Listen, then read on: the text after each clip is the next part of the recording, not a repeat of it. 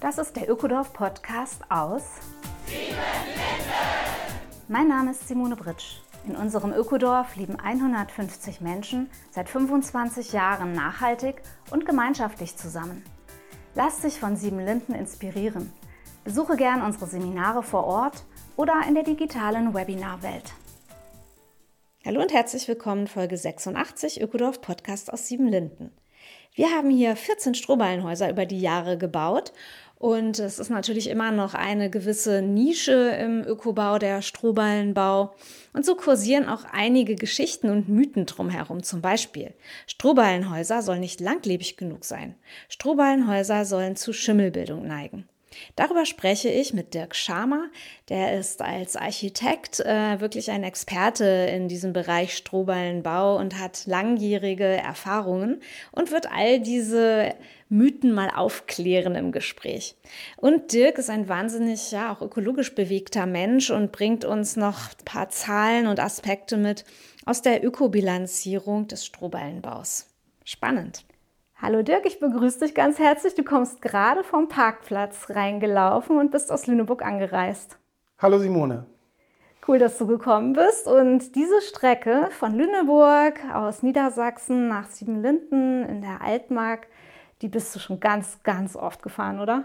Ja, ähm, ich habe gerade nachgedacht in dem Moment, also seit 1998, das heißt seit 25 Jahren fahre ich diesen Weg, äh, beziehungsweise bin ich hier mal auch aus unterschiedlichen Orten und manche Jahre tatsächlich im Schnitt einmal die Woche, aber in letzter Zeit ist es weniger geworden. Ja, dann äh, das können wir verraten. Du bist derjenige, der auf jeden Fall von unseren Häusern, die wir hier überwiegend als Neubauten äh, aufgebaut haben in Siebenlinden, die allermeisten als Architekt geplant hat. Und ja, wir haben den Strohballenbau mit dir eigentlich auch ein Stück weit entwickeln dürfen. Genau, das stimmt. Also ähm, ich erinnere mich noch, noch gut, wie wir damit angefangen haben, ähm, 1999 mit einem Vortrag hier, den Martin und Silke initiiert haben. Und dann haben sie mich eingeladen und gesagt, komm noch mal dazu, dann äh, siehst du, wie noch besseres Ökobauen geht. Und ich sage, mm, mit Stroh und Lehm, also vermischen, das kenne ich, aber auseinander, mm, weiß nicht. Aber gut, ich gucke es mir mal an. Und so nahm das alles seinen, seinen Anfang.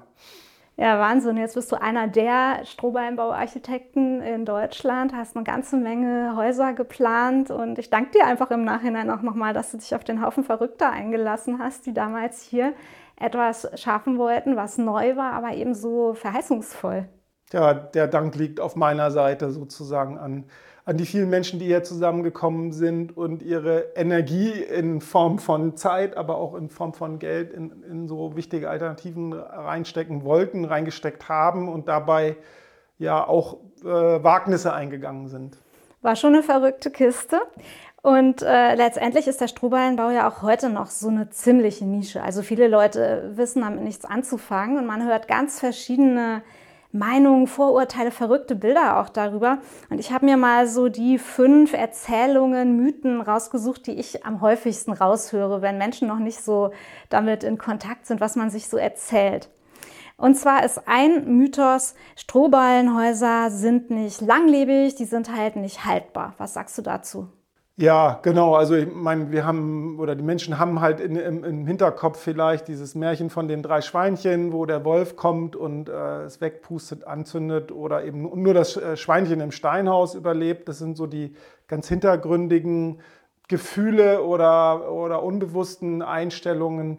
Und dann auch gerade so, je weiter man in Deutschland nach Norden kommt, irgendwie desto massivbaulastiger wird es eben. Und wenn man jetzt im Alpenland ist oder in Alpenländern ist, da ist Holzbau ja auf jeden Fall akzeptiert und der Schritt dann auch sich äh, es nicht als, als Minderung wahrzunehmen, wenn man da pflanzlichen Dämmstoff reintut, ist da wahrscheinlich geringer und hier im Norden ein bisschen schwieriger. Aber wir können eigentlich sagen, dass weder Stroh noch Holz haben irgendwie eine Endlichkeit in, in seiner Haltbarkeit. Das wissen wir auch aus den älteren Gebäuden in, in Nordamerika.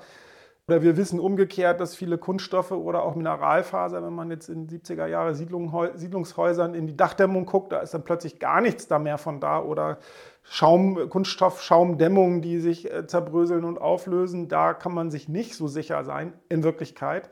So und bei Stroh und Holz, wenn wir das wollen, das Dach dicht bleibt und das Gebäude eben auch gewartet wird, vernünftig behandelt wird, dann gibt es kein Enthaltbarkeitsdatum. Das ist einfach wirklich ein Mythos. Ähm, gleichwohl, das will ich an der Stelle schon mal sagen, ist es eben so, es sind empfindliche Baustoffe und genau das sind ja ihre Vorteile. Sie können, wenn wir eben nicht mehr das Dach in Ordnung halten oder wenn wir sagen, das Gebäude sein, sein Ende erreicht haben soll, dann können wir per Entscheidung sie wieder in den natürlichen Kreislauf zurückbefördern. Und ähm, nur diese Entscheidung ist der Unterschied. Und das ist ja ein Vorteil. Wenn wir endlose Baustoffe haben, die nicht zurück in den Kreislauf können oder nur sehr aufwendig, wie es bei Steinen unter Umständen der Fall wäre, dann ist eben der, der Kreislaufgedanke am Bauen viel schwieriger zu erreichen. Ja, ich denke, wichtig ist sich vorzustellen, die Stabilität kommt natürlich nicht vorrangig vom Stroh, sondern es ist ein Holzständerwerk, äh, wie man seit Jahrhunderten und Jahrhunderten Häuser erstellt. Oder gibt es da einen großen Unterschied zur Fachwerkbauweise? Also genau, die, man kann es ein bisschen mit der Fachwerkbauweise vergleichen. Minus, es gibt keine Querriegel und die, äh, die Bohlenständer äh, in den Außenwänden sind ebenso tief, so dick wie die Ballen dick sind, so circa 36 Zentimeter.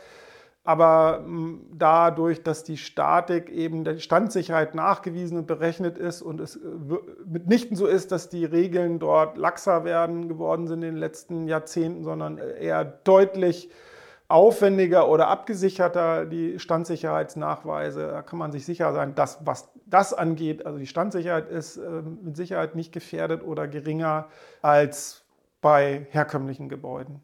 Dann gehen wir mal ähm, einen Schritt weiter. Eine, ein zweiter Mythos ist, dass Nager, Insekten, kleine Tierchen irgendwie dem Gebäude leicht Schaden zufügen könnten, was sich ja vielleicht auch anschließt an die Befürchtung, dass es nicht so haltbar sein könnte. Was sagst du dazu und wie ähm, habt ihr da Vorsorge getroffen?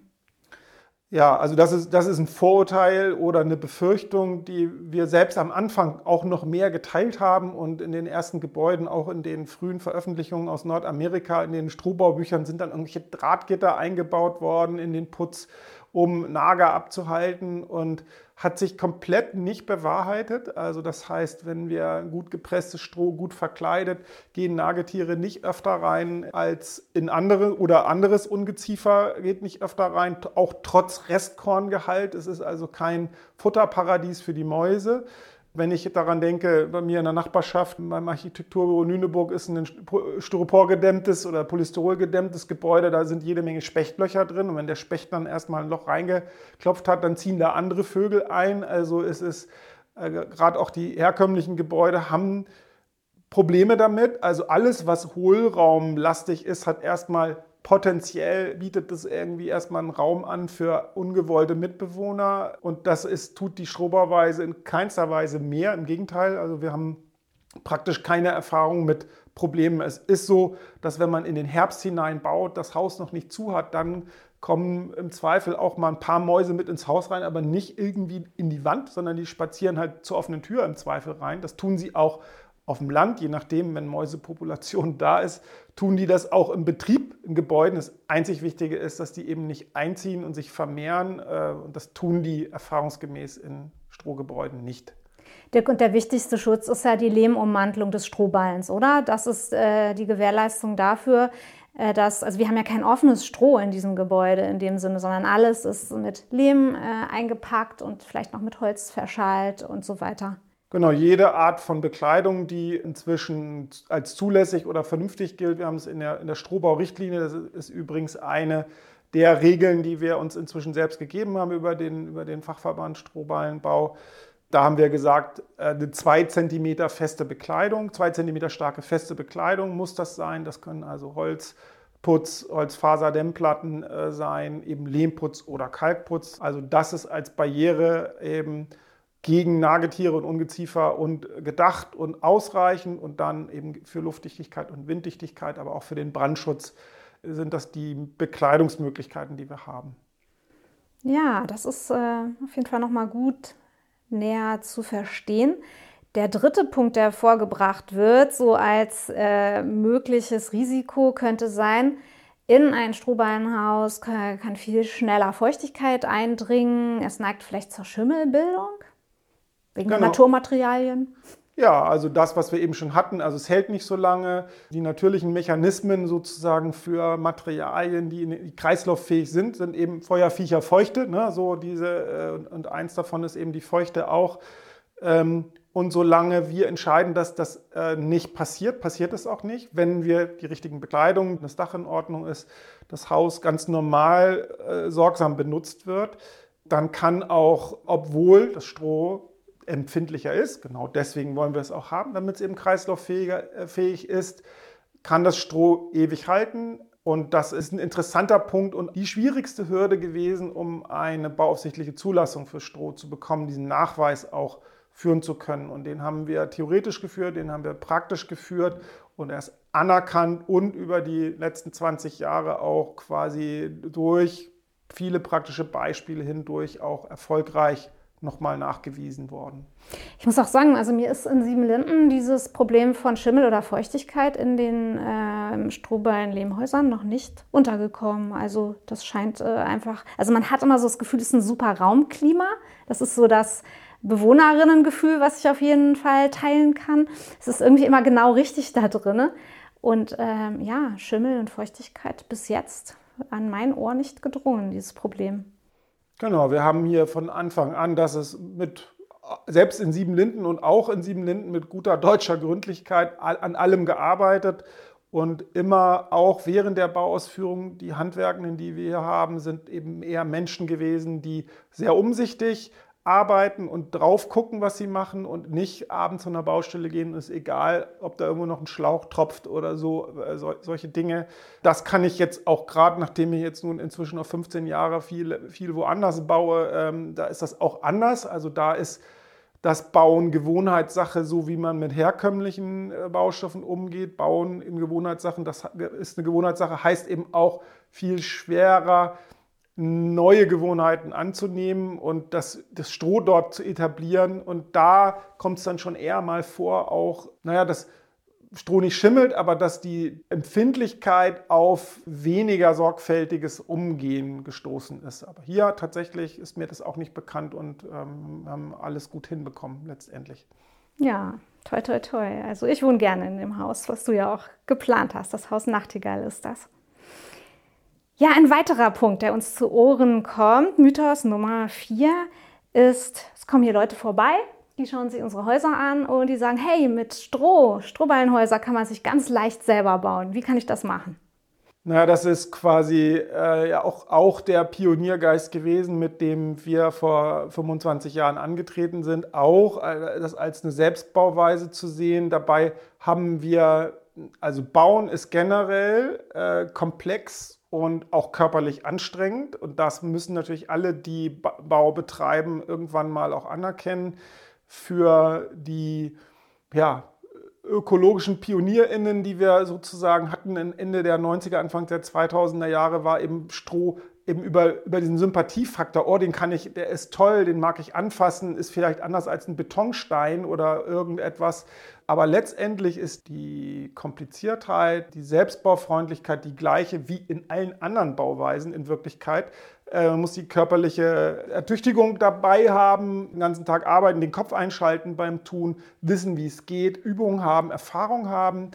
Und das ist nicht anders bei der Strohbauweise aus meiner Sicht. Auch weil, naja, dieses gewachsene Wissen, was im Bauen ja insgesamt in den letzten 20 Jahren oder 30 Jahren äh, auch, äh, auch im herkömmlichen Bauen Wissen ist angewachsen, zum Beispiel was Luftdichtigkeit und Winddichtigkeit angeht, aber auch was Raumklima angeht. Also wir haben eine, eine Unmenge an Wissen, das eben nach und nach ins praktische Bauen auch übergeht und dann und auch in die Strohbauweise in den letzten 30 Jahren reingekommen ist natürlich, teils auch schneller als im herkömmlichen Bauen und bedeutet, dass eben die uns trotz dieser Aufbruchidee, Strohbau ist selbstbaufreundlich, wir merken, oh, wenn ich das jetzt beantrachte, zum Beispiel Luftdichtigkeit innen, dann muss ich auch nachdenken, ich muss auch Anschlüsse richtig bauen und so weiter. Ja, Bauen kann allgemein selbstbaufreundlich sein. Wichtig ist, dass die Baustoffe sympathisch und gesund sind. Und das trifft eben nur äh, im Gegensatz zu vielen herkömmlichen Baustoffen auf Stroh zu. Also insofern ist, glaube ich, so ein genereller Mythos, was ist eigentlich selbstbaufreundlich, äh, freundlicher als das andere, ist eben getrieben von, was ist mir sympathischer. Und Stroh war uns oder ist uns sehr sympathisch und deswegen ist es für Menschen, die im Aufbruch sind, sehr naheliegend, sich auch das selbst zu bauen. Aber es ist gut, da jemanden dabei zu haben, der die sich auskennt. Und dann ist es, dann lässt sich auch Selbstbau integrieren. Also ist so ein, so halb, so ein Halbmythos, würde ich sagen, mhm. die Selbstbaufreundlichkeit. Ja, wir hatten vor ein paar Monaten die Katrin Pütz hier die ähm, sich mit der solidarischen Bauwirtschaft selber ein kleines Strohballenhaus gebaut hat. Und das klang auch nah, ich kann das auch gerne posten in den Shownotes, genauso wie den Fachverband Strohballenbau, den du erwähnt hast.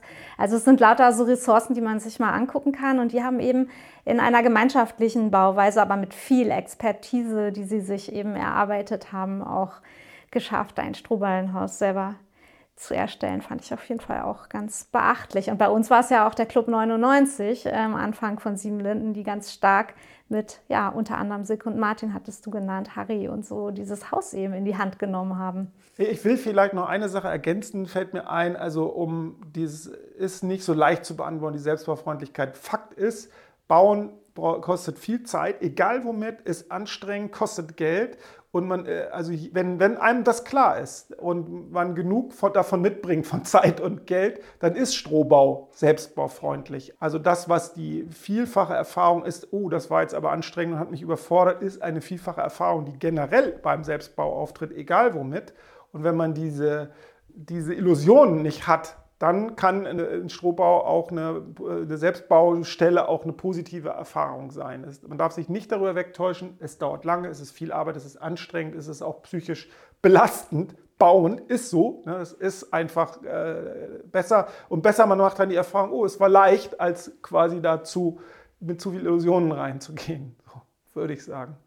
Ja, du hast einen wichtigen Faktor eben auch äh, am Rande mal so fallen lassen, Geld. Kommen wir zu einem anderen äh, gängigen, äh, ja, vielleicht Vorurteil, werden wir jetzt mal sehen. Strohballenbau ist teuer. Also das geht gerade nochmal in die andere Richtung. Menschen kommen hierher und sehen das und vermuten, wir sind hier alle mega reich, dass wir uns diese geilen Ökohäuser leisten können. Ja, das ist genau, das ist äh, noch ein bisschen komplexer zu beantworten als diese Selbstbaufreundlichkeit, weil man auch wieder den Maßstab als solches erstmal hinterfragen muss. Also tatsächlich ist Bauen irre teuer geworden und das hat mit ganz vielen zu tun. Wenn man jetzt mal nur nimmt, nur mal ganz, also ganz versucht, ganz plump darauf zu antworten, dann ja, dann haben wir irgendwie mehr Kosten von 5 bis 10 Prozent Minimum verglichen mit herkömmlichen Häusern, mit den billigsten herkömmlichen Häusern, die in vergleichbarer Qualität gebaut ist. Aber das ist ja schon das Erste. Was vergleicht man eigentlich? Äpfel und Birnen vergleiche ich einen äh, zementverputzten Ziegelbau mit einer Plastikdämmung, der vielleicht die gleiche Dämmung hat mit einem Strohgebäude, dann bin ich klar teurer.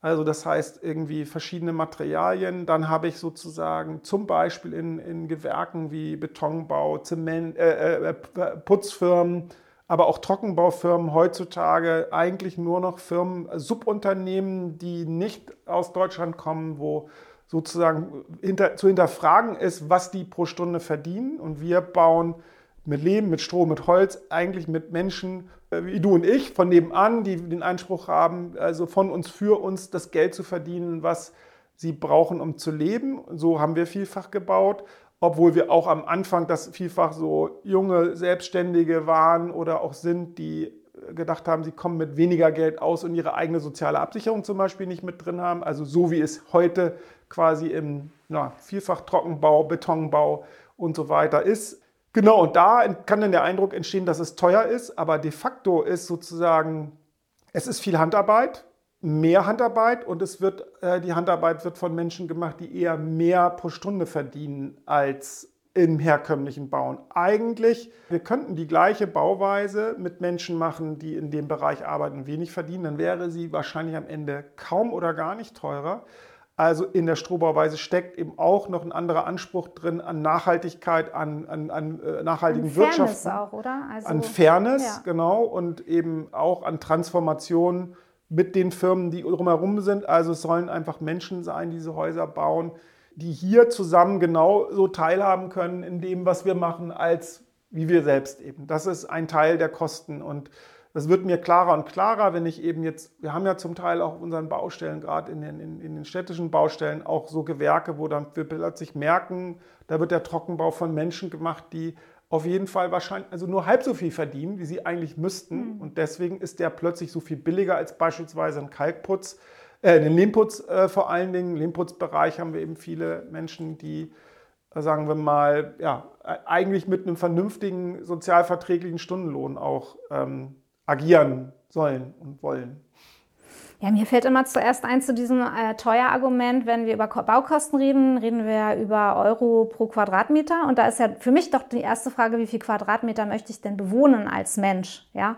Und wenn ich natürlich denke, ich baue für eine Person 50, 60 Quadratmeter, dann ähm, ist es etwas anderes, als wenn man sagt, ja, so wie hier in Siebenlinden, wir haben jede Person hat eine begrenzte Wohnfläche für sich. Da kann man auf jeden Fall Baukosten pro Person vielleicht auch mal ins Verhältnis setzen. Und das ist einer der Schlüsselfaktoren, würde ich sagen, warum sich Siebenlinden auch den Strohballenbau so leisten kann. Aber was spielt noch rein in, in diese Kostenfrage oder in den Vorwurf vielleicht, ja, Strohballenbau zu teuer?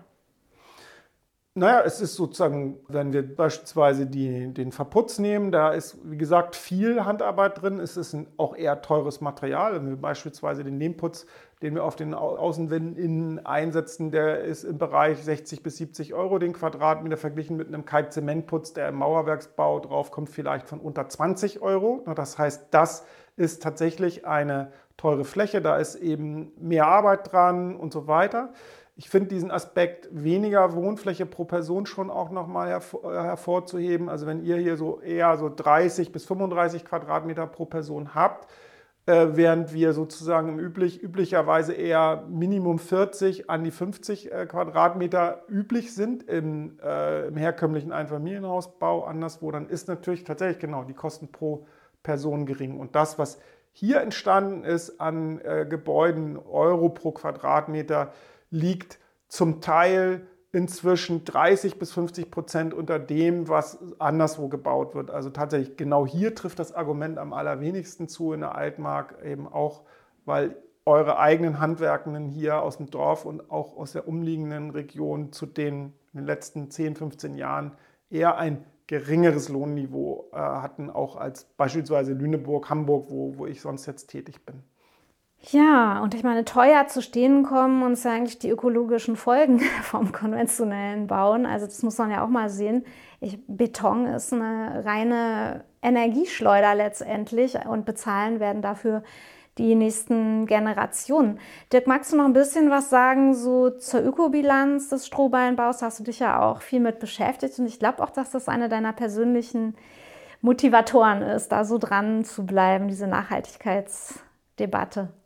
Ja, also genau, die Ökobilanz wäre ja eine Messgröße, mit der man sozusagen subjektiv empfundene Vorteilhaftigkeit in eine objektive Größe geben kann. Und das ist, und auch gerade bei Greenwashing und so weiter, wenn man vielfach hört, also alles ist irgendwie nachhaltig.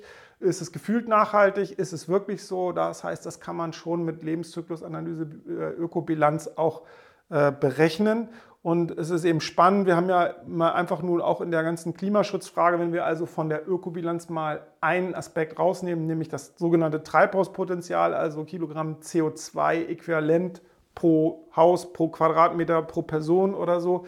Das ist eine fortschreitende Situation, die wir da haben. Beinahe monatlich kriegen wir irgendwie gesagt, dass das CO2-Budget, was äh, vor einem Jahr noch ausgerechnet wurde, was der Menschheit oder einem Land oder uns zur Verfügung steht, äh, damit das 1,5 Grad oder 2 Grad Ziel erreicht wird, leider doch schon 50, Grad, äh, 50 äh, Jahre vorher zu Ende ist, also viel schneller. Das haben wir ja gerade.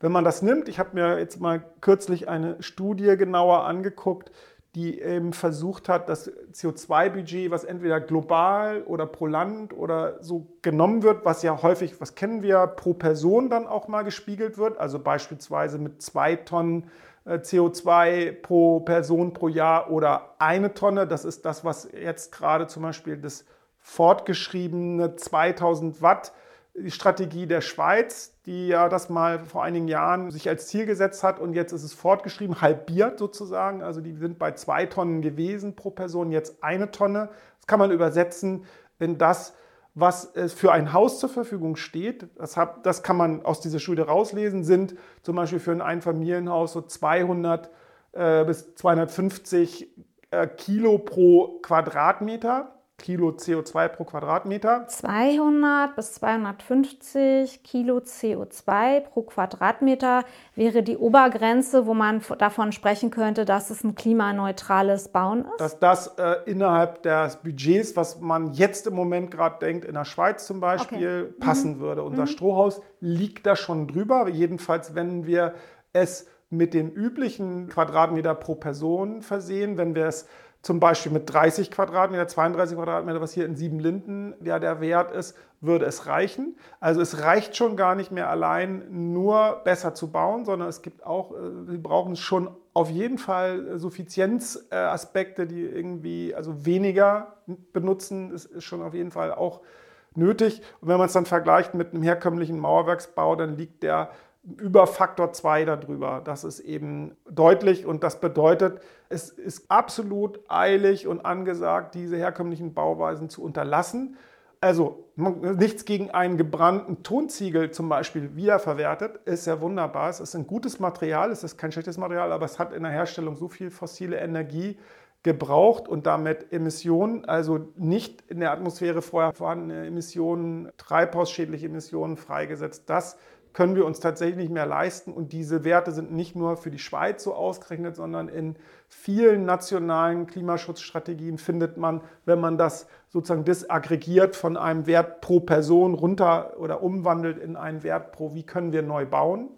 Ne, und vielleicht am Ende sogar vielfach gar nicht neu bauen, sondern äh, sanieren. Und das, was wir neu bauen, steckt immer noch an vielen Stellen sowas wie Beton drin, wo Emissionen da sind. Und dann brauchen wir CO2-speichernde Baustoffe eben nachwachsende Rohstoffe. Nur dann kann es überhaupt gehen. Also es gibt, es gibt gar keinen anderen Weg als das, was wir da machen. Und da ist die Strohbauweise eben besonders herausragend, anders als die andere Holzbauweisen, in denen eben verklebte, sehr industrielle Holzprodukte drin sind, deren Ökobilanz schon wieder deutlich schlechter aussehen kann. CO2-speichernde Baustoffe. Ich finde, das muss man sich auch nochmal so auf der Zunge zergehen lassen. Also indem wir bauen äh, mit der Strohballenbauweise, holen wir CO2 aus der Atmosphäre und binden ihn in den organischen Stoffen. Also das finde ich schon ein sehr schönes und ähm, ja, hoffnungsvolles Bild auch. Und äh, Dirk, magst du noch deine Website eben durchgeben? Weil ich glaube, da hat man auch noch die Chance, ein bisschen was nachzulesen, ja, wenn jetzt die vielen Zahlen und Bilanzen einem äh, im Kopf rumschwirren. Genau, also meine Webseite deltagrün.de, da gibt es auch weitere Informationen neben dem, das ist eben auch ja in den Seminaren auch darüber sprechen. Und dieses CO2-Speichern möchte ich auch nochmal sagen, also wenn wir über zirkuläres Bauen reden, das kann ja eben einmal ein industrielles Bauen sein, wo, das, wo der Kreislauf hoffentlich auch geschafft wird von den Akteuren, aber in der, mit, den, mit den nachwachsenden Baustoffen haben wir eben das Zirkuläre schon natürlich drin. Das heißt, die Ressourcenwende, dass wir das, dass wir das benutzen, was schon da ist an Kohlenstoff im Kreislauf fahren da ist mir gerade vor ein paar Tagen eingefallen, es wird ja von Dekarbonisierung der Wirtschaft gesprochen. Das mhm. ist eigentlich ein Begriff, der führt, den, der lenkt den Blick in die falsche Richtung. Eigentlich müssen wir sie karbonisieren, allerdings nicht den fossilen Kohlenstoff dabei meinen, sondern das im Kreislauf fahren des äh, biogenen Kohlenstoffs. Das ist die Zukunft. Also vielleicht ist es so, dass in 100 Jahren die Menschen mit dem, was wir alles in die Atmosphäre an CO2 fossil da reingeladen haben, dann damit wirtschaften können, indem sie Pflanzen anbauen, von denen man langlebige Produkte herstellen kann. Und ein Satz noch, der ist zwar jetzt sozusagen noch ein bisschen komplexer macht, aber den will ich unbedingt noch sagen. Ist, oh, ja. ähm, mir hat mal ein Klimaforscher gesagt, der auch an den IPCC-Sachen teilnimmt, der sagte, ja, jetzt konzentriert euch mal nicht so auf die Speicherfähigkeit vom Holz, denn die haben wir tatsächlich schon in den Klimaszenarien schon längst verfrühstückt. Das heißt, das, was das Holz in den Häusern äh, speichert, ist schon längst eingerechnet. Der Vorteil am Stroh ist der Teil, also das sind ungefähr 15 Tonnen, die in ein Einfamilienhaus CO2 speichert und in das langlebige Produkt Haus dann für die Lebensdauer behält die, die taucht nirgendwo auf. Das ist wirklich on top sozusagen im Gegensatz eigentlich zum Holz. Das ist natürlich auch on top für die momentane Entscheidung. Bauherr entscheidet sich für äh, herkömmliches Mauerwerksbau oder Holz- und Strohhaus. Aber in den nationalen Berechnungen ist es Holz schon drin. Stroh nicht. Stroh, die 15 Tonnen pro Einfamilienhaus, die kommen wirklich zusätzlich als Speichermasse dazu, als Kohlenstoffsenke. Und das ist sehr wertvoll für das Einhalten dieser 1,5 oder Gradziele oder welche auch immer wir brauchen. Tja, Mensch, Dirk, ich höre raus, du bist ziemlich informiert, du beschäftigst dich total mit den aktuellen ökologischen Debatten. Wie geht's dir selber damit? Du bist mit uns zusammen, mit Sieben Linden zusammen, so viele Jahrzehnte dran. Ist irgendwie Land in sich? Hast du den Eindruck, die Baubranche wird sich mehr bewusst ihres Einflusses, die Politik reagiert? Oder musst du das auch so ein Stück ausblenden, alles um weiter als Architekt die positive Ausstrahlung zu haben, die du ja hast zu dem Thema? Also sowohl als auch, wir haben wirklich Fortschritte, dass eben Lebenszyklusanalyse in Deutschland und auch also international es nachhaltiges Bauen gibt, dabei eine Ökobilanz enthalten ist. Äh, auf der anderen Seite eben aber auch genau diese Dinge, diese Begriffe benutzt werden, eigentlich um nicht nachhaltige Baustoffe und Methoden so aussehen zu lassen. Das heißt, diese Frage von Greenwashing und äh, sich schönreden, das ist eine, die schnell frustrieren kann. Da kann, kann ich jetzt auch noch mal 20 Minuten drauf eingehen. Genau, also insofern, das andere ist, diese Feststellung nach so vielen Jahren Bauen eben ist dieser Gewohnheitsfaktor, dass einfach es ganz viel Mühen in der Ebene bedeutet, anders zu bauen, weil es so viele Menschen, so viele Akteure im Bauen gibt, die nicht, also sagen wir mal, kognitiv nicht den ganzen Tag irgendwo rumsitzen und sich neue Sachen überlegen und die dann machen, sondern die bauen. Die bauen mit den Händen und eigentlich das, was sie gelernt haben, gewohnt sind. Und da sind Veränderungen, die sind ganz oft interessiert. Also ich will niemandem vorwerfen, dass er etwas nicht machen will und auch nicht kann, aber es dauert einfach, das reinzubringen. Und das ist der Teil, also Darstellungsverfälschung sozusagen, Ökobilanz oder gute Bauschaft der einen Seite, die langsame, der langsame Tanker sozusagen, Bauwirtschaft, der sich ganz langsam erst anders orientieren kann. Und wir haben die Zeit aber gar nicht mehr. Insofern ist beides da. Die Freude über Veränderung, aber auch die Ungeduld, ähm, dass es eigentlich nicht schnell genug geht, dass wir sogar an manchen Stellen eben Rückwärtsgang einlegen müssen, als nur rechts ab oder links abbiegen oder so. Ja, also was mich immer wieder ein bisschen aufbaut, wenn ich da so tief reingehe, ist auf jeden Fall, dass du hier unterrichtest. Ich finde das super, dass du ja jedes Jahr zweimal Fachseminare gibst, strohgedämmte Gebäude fachgerecht planen. Da kommen viele Menschen, die Bauvorerfahrung haben, Architektinnen, Ingenieurinnen und so weiter. Und die hören sich einfach an, ja, was du da zu sagen und zu geben hast. Nächstes Jahr ist das vom 15. bis 17. Äh, März und vom 8. bis 10. November 2024. Und jetzt bist du ja auch angereist zum Seminar. Ja, das ist äh, schön, so mit den Multiplikatorinnen auch in Kontakt zu sein, oder? Ja, also ich freue mich immer sehr, dass die Seminare hier in Siebenlinden sind, besonders, weil sie sehr durchmischt sind. Überhaupt ein Wochenendseminar ist immer einfach, da, da kommt man gut in Kontakt und lässt sich ein. Das macht mir viel Freude. Und das, die Möglichkeit, die hier da ist, ist eben die Häuser auch anzugucken, die über die verschiedenen, ja schon Jahrzehnte, muss man sagen, in, entstanden sind auch die Fehler und Erfahrungen sich anzugucken, die wir teilen. Also das mache ich immer noch, immer noch gerne. Es macht mir immer noch Spaß und obwohl ich das jetzt wirklich ja fast 20 Jahre mache. Genau, also Seminare ist eine, eine, gute, eine gute Sache. Weitergeben ist gut und begeisterte Menschen, die auch Aufbruchslust haben, zu treffen. Ja, schön. Du, dann ich dich jetzt auch nicht länger aufhalten, weil es ist Freitagnachmittag, es geht los mit dem Seminar. Die ersten Gäste sind schon angekommen. Du willst wahrscheinlich den Seminarraum noch vorbereiten und ich wünsche euch ein richtig, richtig gutes Wochenende mit dem fachgerechten Strohballenbau. Ja, danke. Hat mir Spaß gemacht. Das war sie, die neue Folge des Ökodorf Podcasts aus Siebenlinden. Besuche uns auf www.siebenlinden.org oder komm zu Seminaren ins Ökodorf Siebenlinden in die ländliche Altmark. Auch in unseren neuen Online-Kursen der Webinarwelt kannst du alles über Nachhaltigkeit und Gemeinschaft lernen. Der Ökodorf Podcast aus Siebenlinden ist eine Produktion vom Freundeskreis Ökodorf e.V.